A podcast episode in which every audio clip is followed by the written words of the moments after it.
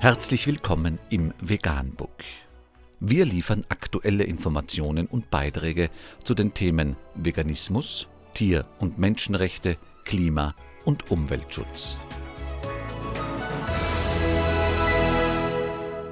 Dr. Med Ernst Walter Henrich am 6. November 2020 zum Thema Prognose zu Klimazielen, wieso unsere Ernährung zum Problem wird. Unter www.spiegel.de ist nachfolgendes zu lesen. Klimaschützer schimpfen oft über den Energie- und Verkehrssektor, wenn es um die Erderwärmung geht. Dabei ist es vor allem die Welternährung, die alle Bemühungen zum Klimaschutz zunichte machen könnte. Die Bewältigung der Klimakrise stellt die Menschheit vor gewaltige Herausforderungen. Immerhin einigten sich viele Staaten im Klimavertrag von Paris darauf, die Erderwärmung im Vergleich zu vorindustriellen Werten deutlich unter 2 Grad Celsius zu halten. Zudem verpflichten sich die Vertragspartner dazu, Anstrengungen zu unternehmen, sie auf durchschnittlich nur 1,5 Grad zu begrenzen. Wie das gehen soll, scheint klar. Erhöht sich die Menge an klimaschädlichem Kohlendioxid, erhöht sich auch die Temperatur in der Atmosphäre. Die Menge an CO2, die die Menschheit in die Luft einträgt, muss also dramatisch reduziert werden. Das scheint zuallererst eine Angelegenheit der Verkehrsplanung, der Industrie und der Energiekonzerne zu sein. Schließlich verursachen Elektrizitäts- und Wärmeerzeugung, wo oft fossile Brennstoffe eingesetzt werden, mehr als 40 Prozent der weltweiten CO2-Emissionen. Eine aktuelle Prognose entwirft ein anderes Bild. Demnach werden allein bei der globalen Produktion von Nahrungsmitteln so viele Treibhausgase ausgestoßen, dass diese Emissionsmengen nach aktuellem Stand ausreichen würden, um das 1,5 Grad Klimaziel zu verfehlen. Selbst wenn alle anderen klimaschädlichen Emissionen schnell und vollständig verschwinden würden. Diese düstere Prognose geben Forscher um Michael Clark von der britischen University of Oxford in der Fachzeitschrift Science. Das globale Nahrungsmittelsystem ist für fast ein Drittel der weltweiten Gesamtemissionen von Treibhausgasen, zu denen beispielsweise auch noch Methan und Lachgas gehören, verantwortlich. Zur miserablen Klimabilanz der Branche trägt vor allem die Viehzucht bei. Die Tiere geben bei der Verdauung Methan ab. Dazu wird Wald für Weideflächen abgeholzt, der wiederum große Mengen CO2 bindet. Auch für den Feldanbau werden Flächen gerodet. Dazu verursachen die Produktion und Verwendung von Düngemitteln und die Verbrennung fossiler Brennstoffe in der Lebensmittelherstellung und in den Versorgungsketten Emissionen. Insgesamt wurden durch die Nahrungsmittelproduktion weltweit von 2012 bis 2017 durchschnittlich 16 Milliarden Tonnen Kohlendioxidäquivalente pro Jahr freigesetzt.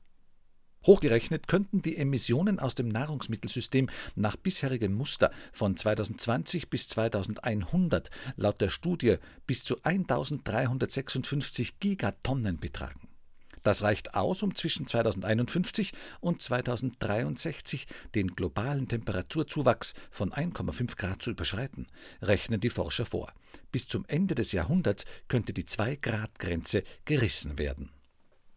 Für die Studie berücksichtigten die Forscher verschiedene dynamische Faktoren, wie beispielsweise die Entwicklung der Weltbevölkerung und die Zunahme von Ackerflächen oder Veränderungen bei Ernteerträgen. Auch Schätzungen zu Verlusten durch Lebensmittelverschwendung oder sich verändernde Ernährungsgewohnheiten flossen in die Prognose mit ein. Unabhängige Forscher beurteilen die Studie positiv. Zwar gibt es wie bei allen Simulationen Unsicherheiten, aber die durchgeführten Datenanalysen und Projektionen entsprechen dem Stand des Wissens und sind sehr detailreich dargestellt, sagt beispielsweise der Klimaforscher Klaus Butterbach-Bahl vom Karlsruher Institut für Technologie, dem Science Media Center. So sieht es auch Martin Quaim, Experte für Welternährungswirtschaft und rurale Entwicklung von der Universität Göttingen. Die Studie verwende solide Taten und liefere plausible Ergebnisse. Dynamische Aspekte wie steigender Lebensmittelbedarf der wachsenden Weltbevölkerung werden in den Simulationen korrekt berücksichtigt. Dass es knapp werden würde mit dem 1,5 Grad Ziel hatten Wissenschaftler schon früher angemerkt. Um das Ziel von Paris zu erreichen, müssten die weltweiten Emissionen von Treibhausgasen innerhalb von wenigen Jahren massiv verringert werden und bis zur Mitte des Jahrhunderts bei netto Null Emissionen stehen. Aber noch immer liegt die Menschheit beim Ausstoß von klimaschädlichen Gasen viel zu hoch. Im Jahr 2019 wurden global noch 36,7 Gigatonnen CO2 in die Atmosphäre ausgestoßen, mehr als in jedem anderen Jahr zuvor. Aber in einem Sonderbericht des Weltklimarats IPCC wird das Maximum der Kohlendioxidemissionen mit 420 und 1170 Gigatonnen CO2 angegeben. Nur dann könne man mit einer Wahrscheinlichkeit von 67 Prozent die gesetzten Vorgaben erfüllen. Die aktuelle Studie zeigt immerhin auch Wege aus der Ernährungskrise auf, die allerdings nicht überraschen. Die meisten Emissionen ließen sich bei einem höheren Fleischverzicht einsparen. Auch weniger Verbrauch von tierischen Produkten wie Milch oder Eier wirkten sich positiv aus. Zusätzlich könnten Landwirte mit Optimierungen von bewährten Methoden gegen Steuern und effizienter arbeiten, etwa indem sie gezielter düngen oder ihre Rinder mit Zusätzen im Futter versorgen, die die Methanbildung hemmen. Quaim glaubt, dass es für klimafreundlichere Produktion vor allem auch neue Technologien braucht und Gentechnik und Genomeditierung dabei eine Rolle spielen werden. Diese Technologien ermöglichen hohe und stabile Erträge mit weniger chemischen Inputs, so Quaim zum SMC.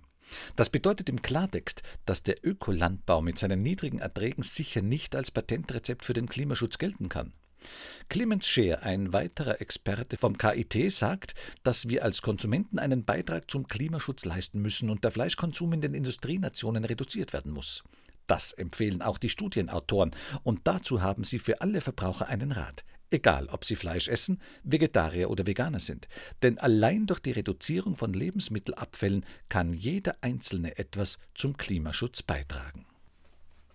Anmerkung Schaut man sich einmal den Zustand der Gesellschaften und das intellektuelle und ethische Niveau der meisten Politiker an, dann weiß man, dass die Lage aussichtslos ist. Trotzdem sollte jeder vegan werden, um sich nicht an den Verbrechen zu beteiligen und um nicht schuldig zu werden. Vegan, die gesündeste Ernährung und ihre Auswirkungen auf Klima und Umwelt, Tier- und Menschenrechte. Mehr unter www.provegan.de Info.